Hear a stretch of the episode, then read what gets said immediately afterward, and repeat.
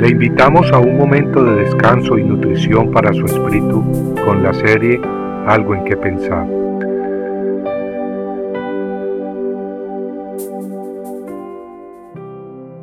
Entonces el rey mandó a Benaía, hijo de Joyada, y éste salió y arremetió contra Simei y lo mató. Primera de Reyes 2.46. Ese fue el fin de Simei, un hombre insensato. Pero consideremos el marco histórico empezando por el rey Saúl.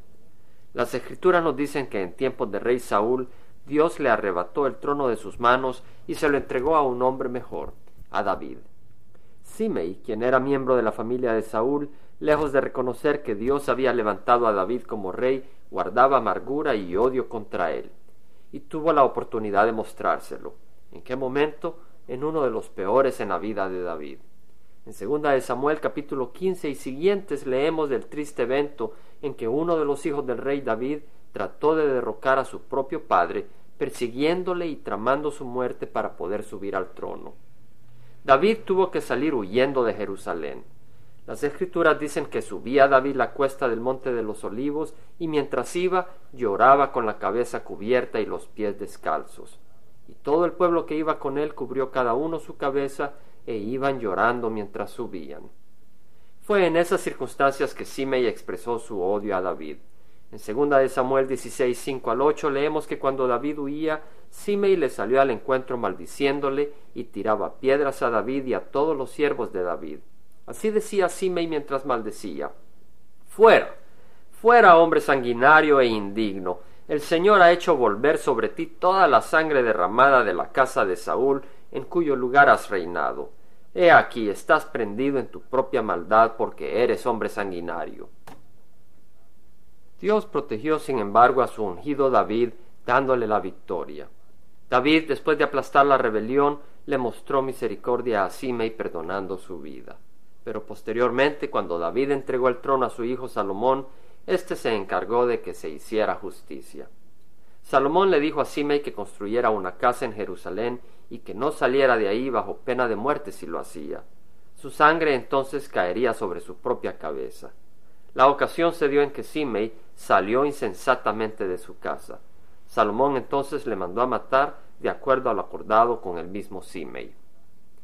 Ese fue el fin de Simei por insultar y maldecir al ungido de Dios y por no respetar el pacto con Salomón.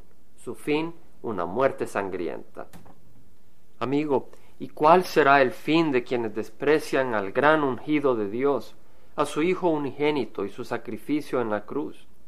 ¿Cuál será el fin de quienes habiendo oído la palabra de Dios y gozado de las misericordias del Creador, regresan al mundo de pecado y rebeldía, despreciando no un pacto entre hombres, sino el pacto de Dios?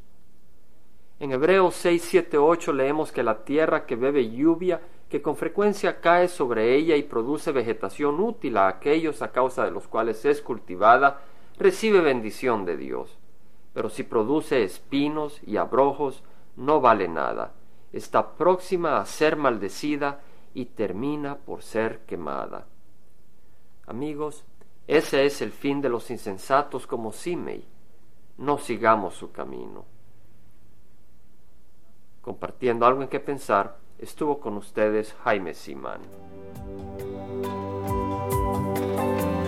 Si usted desea bajar esta meditación, lo puede hacer visitando la página web del Verbo para Latinoamérica en www.elvela.com. Y el Vela se deletrea E L B de verdad E L A, donde también encontrará otros materiales de edificación para su vida. Puede también escribirnos al Vela Pio Box 1002 Orange, California 92856, Estados Unidos. Dios le bendiga.